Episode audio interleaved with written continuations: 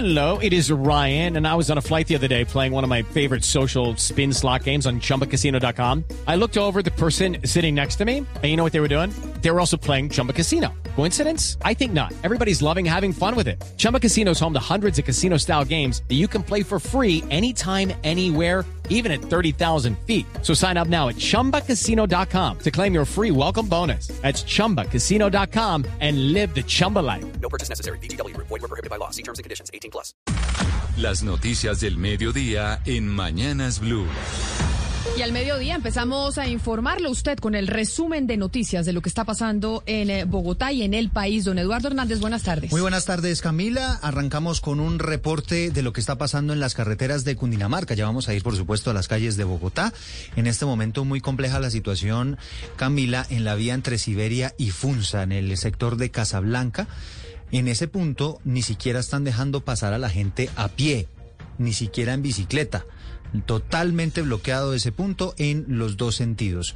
También bloqueada la vía entre Bogotá y Facatativá, en la Glorieta del Sosiego, Cota, la variante en la entrada norte-sur, todo eso también está bloqueado. Mosquera, Bogotá, Facatativá, en el sector del Diamante también se presenta un bloqueo. La autopista sur tiene bloqueos uh, en la calle 22, en el municipio de Soacha.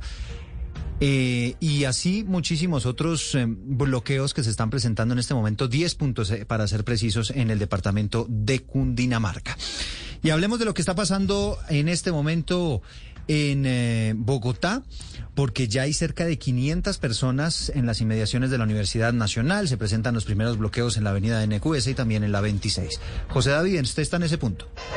Hola Eduardo, sí, siguen llegando estudiantes, continúan llegando estudiantes de diferentes universidades, tanto públicas como privadas de la ciudad. Son más de 500 personas en estos momentos, según entregó el reporte hace pocos a la Secretaría de Movilidad. La situación es la siguiente, son esos estudiantes que continúan en el sentido sur-norte, ellos están cantando con tambores, saltando y se van a movilizar hacia el sector de los héroes en los próximos minutos, allí muy cerca a la calle 82. Allí se van a concentrar los estudiantes de todas las universidades de la ciudad en horas de la tarde y se van a movilizar más hacia el norte. Esa es la idea por ahora, Eduardo. Pero hace pocos minutos habló una representante, Jennifer Pedraza, parte o representante de parte de los estudiantes, de algún sector de los estudiantes, y habló sobre esa reunión a la que nos asistió con el presidente Duque y sobre ese anuncio de la gratuidad en la matrícula. Escuchemos. Primero creemos que no es una concesión fácil del gobierno, sino que es una, una ganancia, un avance fruto de las movilizaciones que se han desarrollado hasta ahora. Sin embargo, no lo celebramos del todo porque el gobierno ya ha hecho anuncios de este estilo anteriormente y lo que hemos visto es que lejos de poner la plata de las matrículas, lo que hace es poner a las universidades públicas a que saquen de sus propios presupuestos para subsidiar estas matrículas cuando ya están desfinanciadas, sobre todo en el marco de la pandemia. Entonces hemos pasado Eduardo, esa es la situación entonces que se registra a esta hora en la NQS. Reiteramos a los oyentes, está totalmente bloqueada en los dos sentidos, norte norte se pide tomar vías como la calle 26. Las comunicaciones, ¿no? Con Bloqueadas las comunicaciones, así es. Vamos a ver cómo siguen las movilizaciones en Bogotá. Una de las más grandes avanza a esta hora en el centro de la capital hacia la Plaza de Bolívar. Y allá con esa movilización está Juan David Ríos, que nos va a contar qué está pasando en este punto. Juan David. Camila, buenos días. Pues vea, estoy exactamente sobre la carrera décima con calle 17. 5 mil personas se están movilizando acá. Gremios, PECODE, la CUT, la CGT y también las madres. Justamente me encuentro con una de ellas. Señora, ¿por qué está marchando? Las madres, ¿por qué marchan? Eh, buenas tardes. Eh, las madres eh, estamos marchando en forma de solidaridad con las madres que han perdido a los chicos que han sido asesinados por parte del Estado por las violaciones, torturas y todo lo, que el Estado ha hecho en contra de los estudiantes que han salido a, las calles a, reclamar algo justo eh, en contra de la reforma y de, las violaciones que estaba cometiendo el Estado en contra de, de, de nosotros el pueblo. Pues Camila, Eduardo, les cuento que acá son cerca de 30 madres que también marchan con las centrales trabajadoras, se dirigen hacia la Plaza de Bolívar, en donde se concentrarán todos para seguir manifestándose. 12.5, vamos ahora eh, al sur de Bogotá, vamos al portal de las Américas. ¿Qué está pasando en ese punto, Estefanía? Hola Eduardo y Camila, pues mire, acá aproximadamente son 60 personas las que están reunidas en la plazoleta del portal de Transmilenio de las Américas. Hay calma y un ambiente artístico, hay música, hay pinturas, danzas y hasta malabares. El servicio de Transmilenio es normal hasta el momento, aunque hace unos minutos algunos manifestantes salieron a la avenida Villavicencio, hicieron un pequeño recorrido y regresaron. Pero en el sur también, en otras partes, la situación está así. En la avenida Caracas con calle 68, muy cerca del portal Usme, hay al menos 40 personas manifestándose en el sentido sur-norte, también sobre la estación Molinos, también de la localidad de Usme hay al menos 150.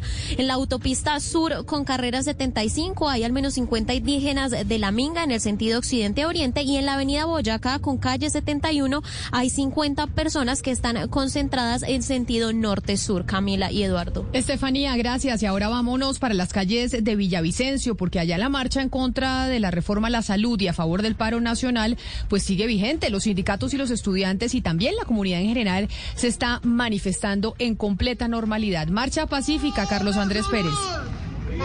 Hola, ¿qué tal? Muy buenos días. Así es, en completa calma.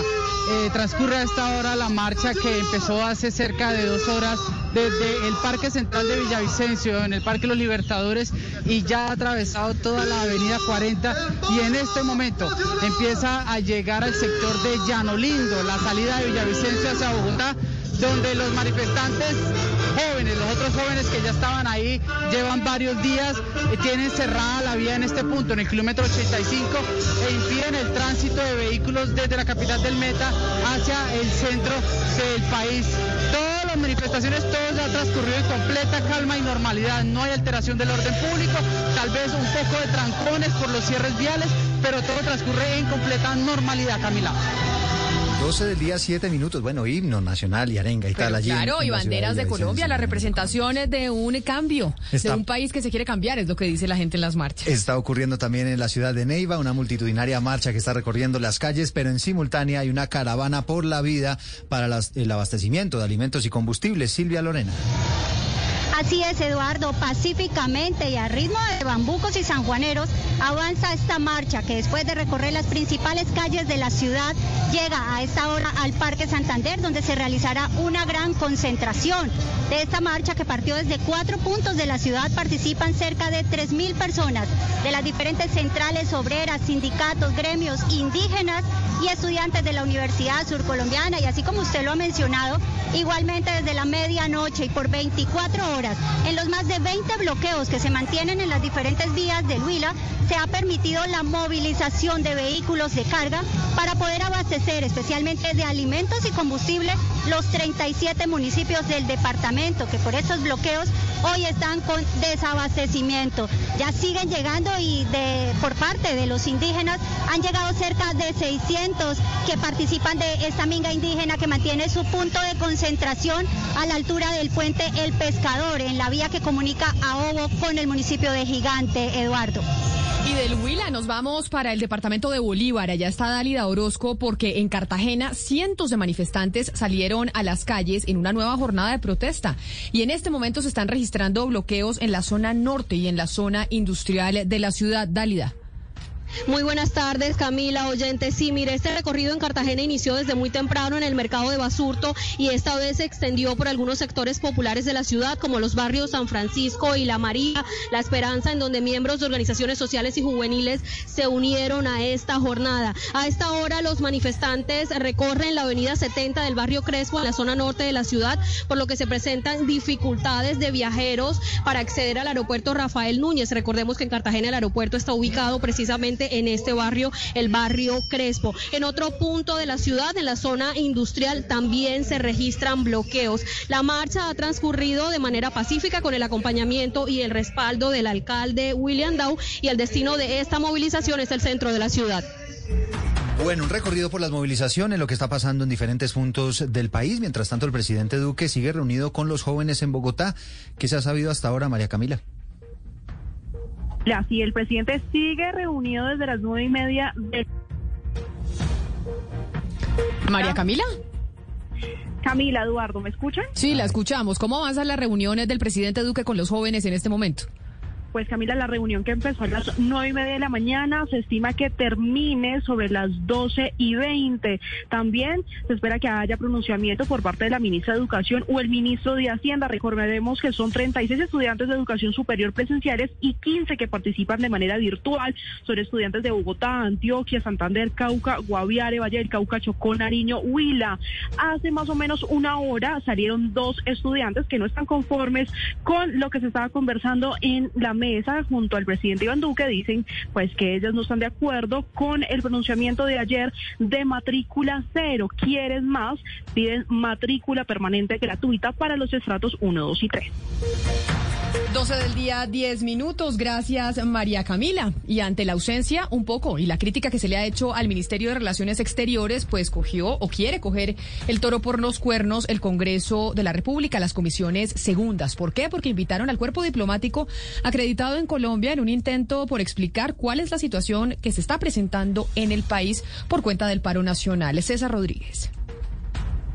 Esta sesión se adelantará con el cuerpo diplomático acreditado en Colombia y se buscará analizar la situación de derechos humanos y el Estado de Derecho en el contexto del paro nacional y las movilizaciones que se han presentado en todo el país.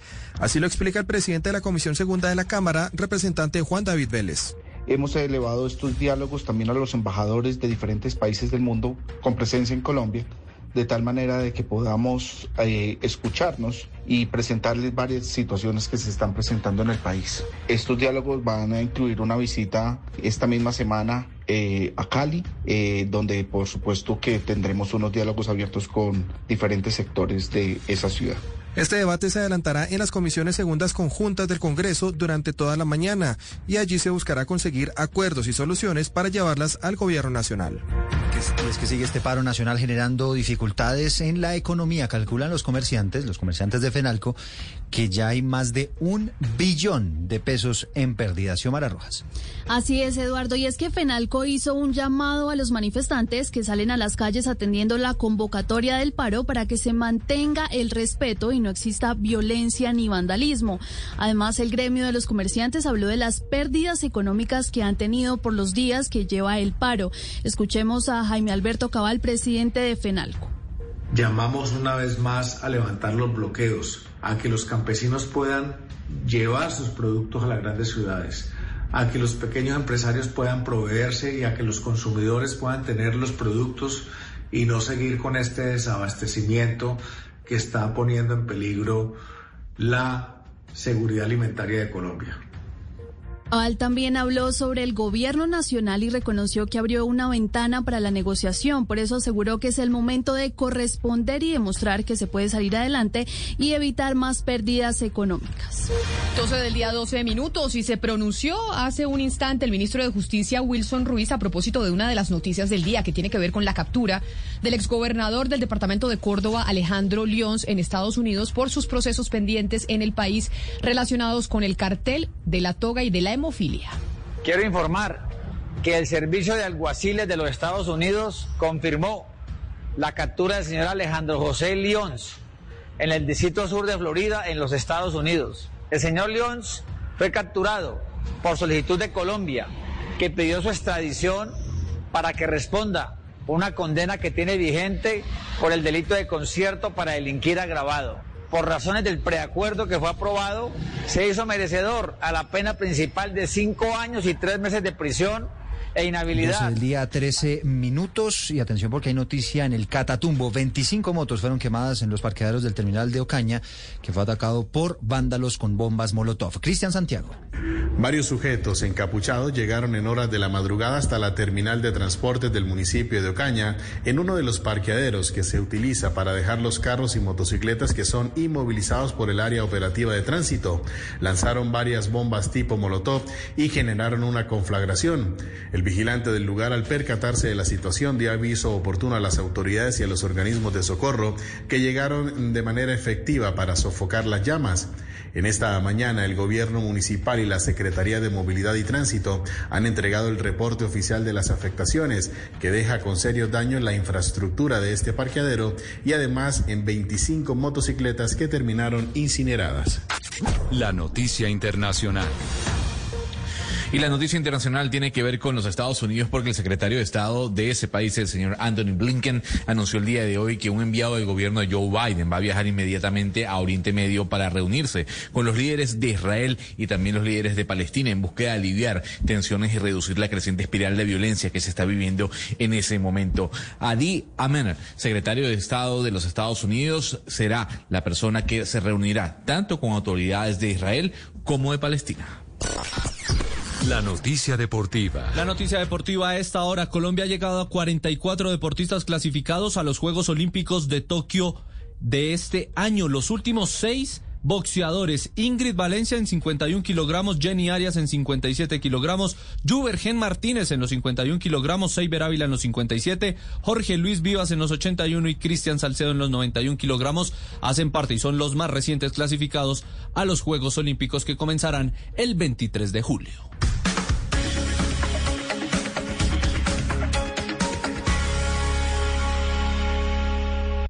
Una señal que se enlaza. Lucky Land Casino asking people what's the weirdest place you've gotten lucky? Lucky? In line at the deli, I guess? Aha, in my dentist's office. More than once, actually. Do I have to say? Yes, you do. In the car before my kids' PTA meeting. Really? Yes. Excuse me, what's the weirdest place you've gotten lucky? I never win and tell. Well, there you have it. You can get lucky anywhere playing at LuckyLandSlots.com. Play for free right now. Are you feeling lucky? No purchase necessary. Void where prohibited by law. 18 plus. Terms and conditions apply. See website for details.